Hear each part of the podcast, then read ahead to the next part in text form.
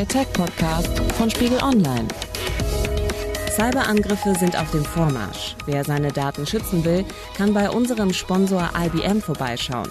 Mit Hilfe von Watson schafft es IBM täglich Milliarden Sicherheitsereignisse zu erkennen, indem Watson es schafft, den Überblick zu behalten und Sicherheitsprobleme einzuordnen. Exponentiell mehr Möglichkeiten mit IBM. Was Sie davon haben, erfahren Sie auf ibm.com/u/de.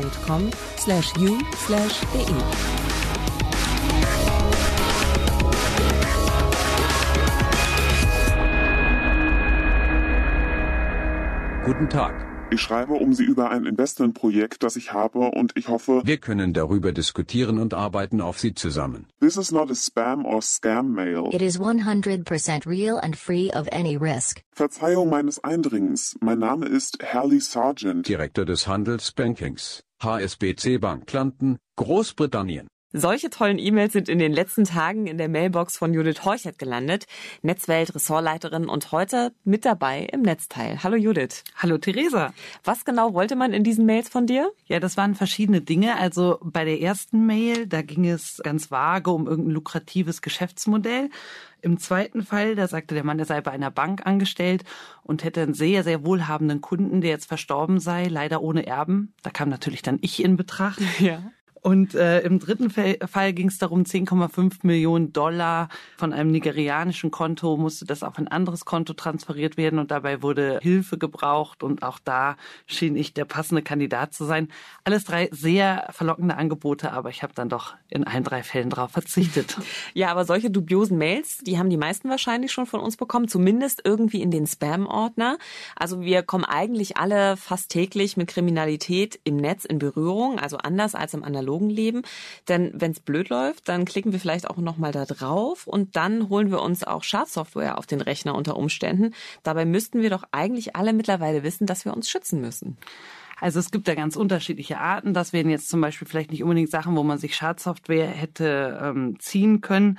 Aber es gibt ganz viele unterschiedliche Maschen und ganz viele unterschiedliche Mails und es kommt eben auch ständig etwas Neues. So wie auch jede neue Technologie neue Angriffsflächen bietet, so unterliegen eben auch Cyberangriffe einer bestimmten Mode und bestimmten Trends. Und wer kennt da ganz besonders gut die Trends? Ja, also so Sicherheitsforscher und Antivirenhersteller, die bringen regelmäßig Berichte raus, was sie so beobachten und was ihre Forschungen so hergeben. Und auch das Bundesamt für Sicherheit in der Informationstechnik, also das BSI, die haben jährlich so einen Lagebericht zu Cyberbedrohungen und worauf man sich da so gefasst machen muss. Ich habe mir die mal angeguckt fürs vergangene Jahr und da stellt man schon fest, dass sich da die Experten auch weitgehend einig sind, was im Moment so die typischen Bedrohungen sind. Was ist da gerade aktuell und worüber brauchen wir uns vielleicht auch gar keine Gedanken mehr machen? Also sozusagen out sind natürlich alle Angriffe, die auf Technologien zielen, die kaum noch oder gar nicht mehr genutzt werden. Also zum Beispiel kannst du dich noch an 090er Dialer erinnern. Oh ja.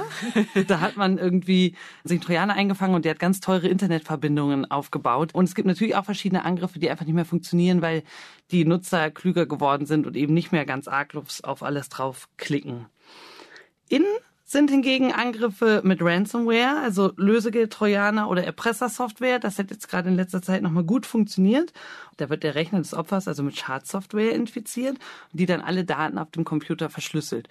Und das Opfer sieht nur noch irgendwie so ein Sperrbildschirm mit so einem Warnhinweis und der Botschaft der Erpresser, zahl jetzt hier Lösegeld in Bitcoin und dann werden wir deine Daten wieder entschlüsseln. Und ansonsten sind sie für dich weg.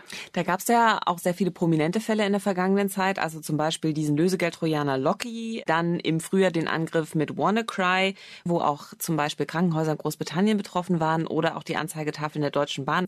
Und dann gab es auch noch einen großen Angriff auf ukrainische Ziele. Also wir sehen, da ist eigentlich eine ganze Menge los. Aber was kann man denn dann tatsächlich als Nutzer machen, wenn ich mir selber so einen Lösegeld-Trojaner dann eingefangen habe? Ja, der Lösegeld-Trojaner, der trifft ja vor allem die Nutzer und Firmen hart, die kein Backup von ihren Daten gemacht haben und die dann aufgeschmissen sind, wenn die Daten weg sind. Alle anderen, die können ja dann einfach äh, den Rechner neu aufsetzen, das Backup dann einspielen und dann ist die Sache auch gut. Aber auch das kostet natürlich Zeit und das kann natürlich dann sehr kritisch sein, gerade wenn es irgendwie um Krankenhäuser oder Verkehrsinfrastruktur geht, da zählt dann vielleicht jede Minute irgendwann.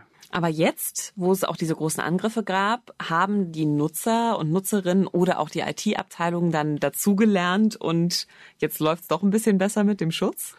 Ich glaube, dass diese großen Angriffe, die du gerade genannt hast, dass die schon dafür gesorgt haben, dass die Leute jetzt schon mal eher ein Backup machen von ihren Daten. Ich glaube auch, dass da einige gezahlt haben oder zahlen mussten, weil sie eben tatsächlich die Daten sonst nicht mehr gehabt hätten.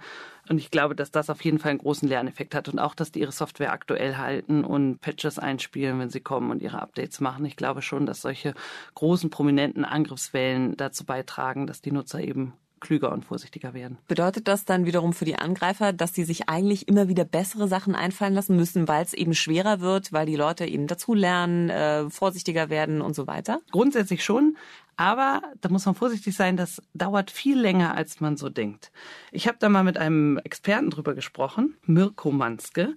Das ist ein Cyberermittler beim Bundeskriminalamt und der kennt sich bestens aus mit allen Straftaten im Internet und der weiß zum Beispiel auch, was gerade so in und out ist und welche Angriffe eben wirklich Evergreens bleiben. Also Lösegeld-Trojaner sind seit langer Zeit ein Thema und nach wie vor virulent. Angriffe auf Online-Banking hat es auch schon vor zehn Jahren gegeben und gibt es heute noch. Nur hat sich die Technik, die die Täter einsetzen, verändert. Früher dieses klassische Phishing, ich bekomme eine E-Mail, da ist ein Link drin, da klicke ich drauf, dann komme ich auf die Seite der, angeblich die Seite der Hamburger Sparkasse und soll dort alle meine Zugangsdaten abladen. Das sehen wir heute eigentlich nicht mehr. Wir spüren deutlich einen Shift der Aktivitäten der Täter hin zu Trojaner-basiertem Identitätsdiebstahl hat für die Täter natürlich auch den, ähm, den Erfolg und den Vorteil, dass nicht nur die Zugangsdaten zur Hamburger Sparkasse, sondern gleich auch noch die für eBay, PayPal und alles, was man sonst so im Internet macht, mit abgegriffen werden. Es geht also in Zukunft mehr dahin, dass man sich als Nutzer eine Schadsoftware einfängt und von der dann auch ausgespäht wird und weniger also dahin, dass der Nutzer selbst seine Daten dann wirklich hergibt, die also bei ihm auf dem Rechner sind? Ich glaube, die größte Schwachstelle ist immer noch der Mensch. Das war immer so und das wird auch in Zukunft so bleiben. Nur äh, müssen die Kriminellen auch dafür dann ein bisschen früher aufstehen. Also so eine E-Mail wie die, die wir am Anfang hatten, im schlechten Deutsch, wo dann irgendwie ein Millionenerbe aus Nigeria versprochen wird. Ich glaube, da fallen dann heute schon weniger Leute drauf ein.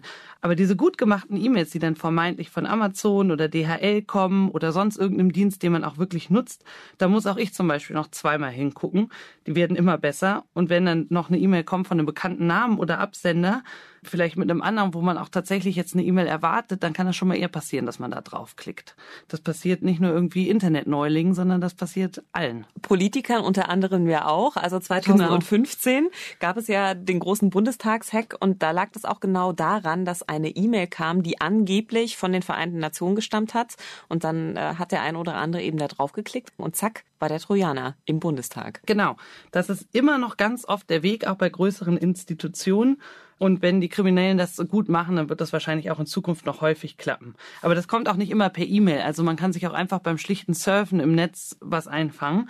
Also indem man sich über den Browser eine Schadsoftware einsammelt, wenn man auf eine bestimmte Webseite klickt und da vielleicht irgendwie eine Anzeige geschaltet ist oder eben auf der Webseite selber Schadsoftware verteilt wird. Das nennt man Drive-by-Infection, weil man sich die so im Vorbeigehen quasi einsammelt. Und das wird auch zunehmen in Zukunft. Und inwieweit hilft mir dann dabei ein Virenschutzprogramm? Also inwiefern schützt es mich? Also die Virenschutzsoftware, die hat das Problem, dass ja leider täglich und überall neue Schadsoftware entwickelt wird und auch weiterentwickelt wird. Und da kommen die Analysten ja überhaupt nicht hinterher, das alles zu analysieren und dann eben auch dann über die Virenschutzsoftware abzuwehren. Aber gegen die bekannten Muster hilft sie schon mal und ich würde immer dringend empfehlen, auch eine zu haben. Aber man muss dann eben auch wissen, dass das äh, nur ein Basisschutz ist und die Schadsoftware sich eben auch verändert. Wir haben ja schon über die Lösegeldtrojaner gesprochen. Was wäre da so eine Veränderung zum Beispiel? Sowas ist natürlich immer Spekulation, aber es gibt da schon verschiedene Szenarien. Also ich kann mir zum Beispiel vorstellen, dass die Schadsoftware, die erkennen kann, in welchem Computersystem sie gelandet ist, dass sie viel gezielter Lösegeld fordern kann. Es könnte also sein, dass er von Konzernen oder Krankenhäusern viel höhere Beträge fordert denen wären ja dann ihre Daten auch viel mehr wert als 300 Dollar wie bei einem Privatnutzer.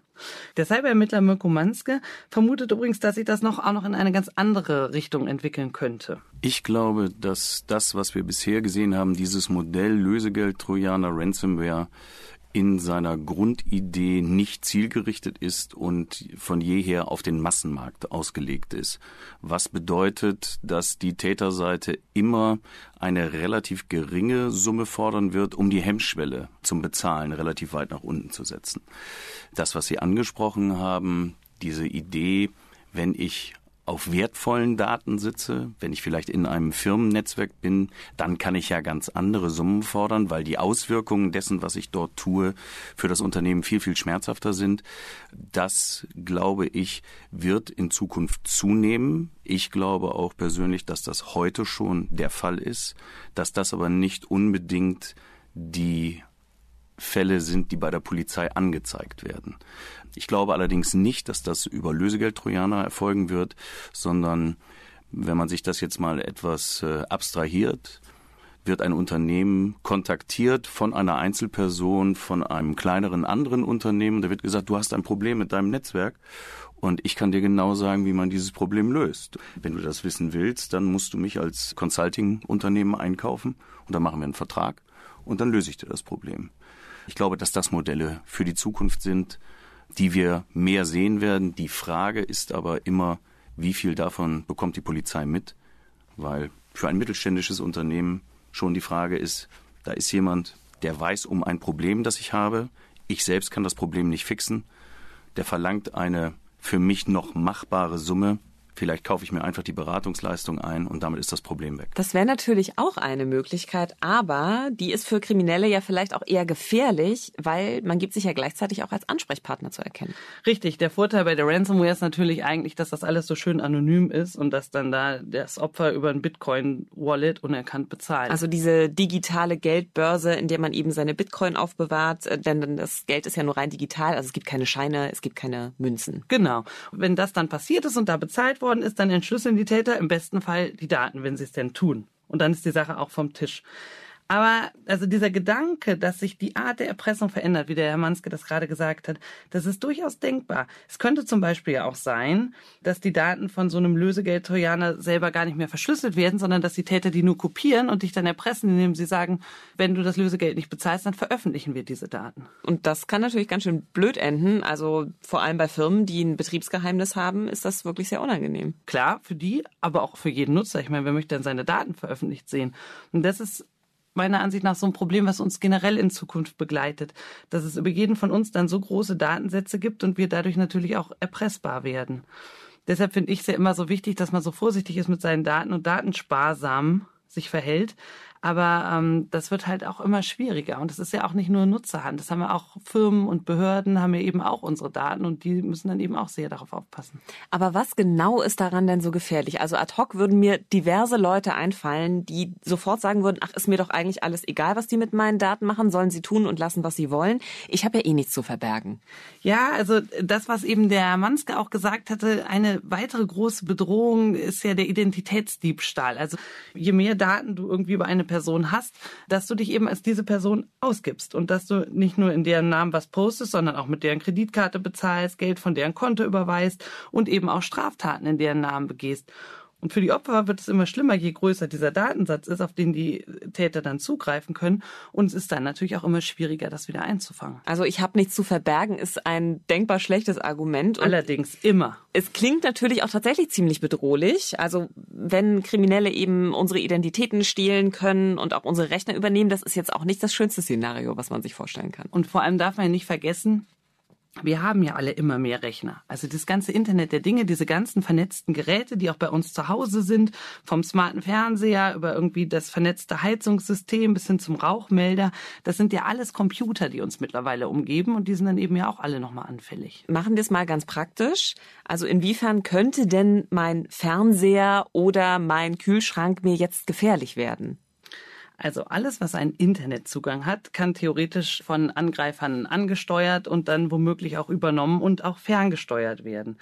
Also Hacker bauen sich zum Beispiel Botnetze, also es sind ganze Armeen von Geräten, die sie aus der Ferne übernehmen und die dann allerlei Schaden anrichten können. Nicht unbedingt bei den Nutzern selber, sondern die werden benutzt, um woanders dann den Schaden anzurichten. Das kann zum Beispiel ein Überlastungsangriff sein, also eine DDoS-Attacke, sogenannte Denial of Service-Attacken, wo dann alle Geräte irgendwie mit vielen Anfragen einen ganzen Dienst lahmlegen. Und das heißt, es kann dann eben sein, dass ein Haushaltsgerät zu Hause zwar ganz normal funktioniert, aber eben nebenher anderen Unsinn in der Welt sozusagen anstellt. Und das funktioniert natürlich nur, wenn die schlecht gesichert sind, wenn da dann eben ein Angreifer auch Zugriff drauf hat Und das Problem bei diesem Internet der Dinge, bei diesen Smart Home Devices, ist eben oft, dass da nicht genug Wert auf Sicherheit gelegt wird. Also vom Hersteller nicht und vom Nutzer dann schon mal erst recht nicht. Ja, und der Nutzer kennt sich ja in aller Regel auch tatsächlich nicht damit aus. Und ich kann ja auch schlecht für die Sicherheit aller meiner Geräte, vielleicht sogar meines äh, beispielsweise gesamten Heizungssystems irgendwie Verantwortung tragen, beziehungsweise genau wissen, was da eigentlich passiert. Und da wird bestimmt auch nicht so häufig dann an Updates gedacht, als vielleicht noch beim Laptop oder eben beim Handy. Und viele wissen ja dann auch tatsächlich gar nicht, wie das bei solchen Dingen funktioniert, oder? Eben. Und das ist wirklich ein großes Problem, dass wir als Endnutzer jetzt mehr und mehr umgeben sind von Geräten, die wir gar nicht mehr verstehen. Aber die Geräte haben trotzdem einen Internetzugang. Also das ist dann wird schon so sein in Zukunft, dass wir weniger wissen, was die Geräte treiben. Also ob dann der Fernseher munter Spam verteilt oder nicht. Das kann man sich vielleicht auch vorher gar nicht so ausmalen, aber man kann davon ausgehen, dass irgendwie Hacker und Kriminelle dann schon immer genug Fantasie haben, um sich irgendwie einen Angriff auszudenken. Und je mehr Geräte es gibt, umso mehr Angriffsmöglichkeiten gibt es eben auch. Also letztlich Bedrohung von allen Seiten. Aber was können wir als Nutzer überhaupt tun, um uns vor solchen Bedrohungen dann in Zukunft zu schützen? Also IT-Experten, die machen sich ja dann immer ein sogenanntes Threat Model. Also da wird dann durchgespielt, welche Angriffe könnte es denn geben und wie hoch ist die Wahrscheinlichkeit für so einen Angriff und was könnte dann der Angreifer im schlimmsten Fall anrichten. Und sowas im Kleinen, das kann man ja für sich zu Hause auch mal machen. So, wer könnte mich überhaupt angreifen wollen und wie könnte der das machen? Wie könnte der das Gerät erreichen? Und was könnte er dann im schlimmsten Fall tun? Und wie realistisch ist das überhaupt, dass jemand das macht? Also ich finde, wer viele Computer um sich herum haben möchte, der muss sich dann auch ein bisschen informieren, was überhaupt so möglich ist und wo er dann angegriffen werden könnte. Und dann kann man ja das Risiko möglichst klein halten. Also zum Beispiel kann man sich, wenn man sich ein neues Gerät anschafft, immer mal vorher ein paar Fragen stellen. So braucht dieses Gerät wirklich Internet? Oder auch so Fragen wie, möchte ich ein Mikrofon im Schlafzimmer haben oder ist mir das grundsätzlich zu gefährlich? Auf der anderen Seite finde ich schon, dass die Hersteller natürlich auch eine Verantwortung haben, also für die Sicherheit ihrer Geräte und auch eben damit ihrer Kunden. Also die Kunden müssen natürlich bei ihrer Kaufentscheidung mit einbeziehen, kaufe ich jetzt bei einem sicheren Händler, hat sich der um die Sicherheit gekümmert? Denn der durchschnittliche Nutzer kann also sich selber mit der Sicherheit nicht explizit auseinandersetzen. Und er kann aber natürlich einen Testbericht lesen, wo vielleicht drin steht, hier dieser Hersteller macht das wunderbar, nimm am besten den. Das glaube ich, kann man von jedem Nutzer irgendwie verlangen. Und bei Autos zum Beispiel ist es ja auch so, dass der Hersteller sich eben darum kümmert. Ja, genau. Also man hat auch das Gefühl, dass die Kunden da wenig Druck ausüben. Vielleicht, weil einfach tatsächlich Komfort den meisten dann doch noch wichtiger ist als Sicherheit bei elektronischen Geräten. Wir haben ja jetzt auch viel über Cyberangriffe und Sicherheit gesprochen. Und wenn es einen jetzt dann trotz aller Vorsicht nun erwischt, was macht man dann? Geht man tatsächlich zur Polizei? Ja, klar. Also das hat der Herr Manske, natürlich, der ist jetzt auch vom Bundeskriminalamt, aber der hat das in unserem Gespräch auch nochmal betont, ähm, dass man sich da auf keinen Fall im stillen Kämmerlein schämen soll, dass einem da was passiert ist, sondern dass man mal schön Anzeige erstatten soll weil man ja auch nur so irgendwie den Tätern auf die Stiche kommt und vor allem auch neue Angriffsmuster erkennt und dann eben sieht, das ist eine groß angelegte Masche oder so. Ist dann die Polizei auch fit in solchen Sachen? Also vielleicht helfen ja auch die Nutzer nicht genug, kann ja sein. Also kennen sich die aus mit den neuesten Hacks? Ja, das weiß ich nicht, aber äh, die müssen natürlich auch ein bisschen sehen, wo sie bleiben. Und ich glaube schon auch, dass der Polizei klar ist, dass äh, Cyberkriminalität eben zunimmt und dass sie sich da vielleicht auch einfach ein bisschen anders aufstellen muss. Das sehen wir auch bei uns dass diese neue Art von Kriminalität, mit der wir uns befassen müssen, dass wir dafür junge Leute brauchen. Junge Leute, die keine Angst vor Technik haben, die Lust auf das Internet, auf Technologie haben, auf Sprache haben und die auch bereit sind, in einem Umfeld zu arbeiten, wo es ganz wenig ausgetretene Pfade gibt und ganz viel hohes Gras, das erstmal ja, wo man erstmal einen Weg finden muss. Und genau da an dem Punkt versuchen wir auch anzusetzen, indem wir vielleicht jetzt nicht unbedingt den typischen Polizisten, so wie jeder sich das vorstellt, ähm, für eine Arbeit bei uns begeistern wollen, sondern ja, einfach vielleicht auch mal den einen oder anderen Nerd dafür begeistern können, bei uns zu arbeiten.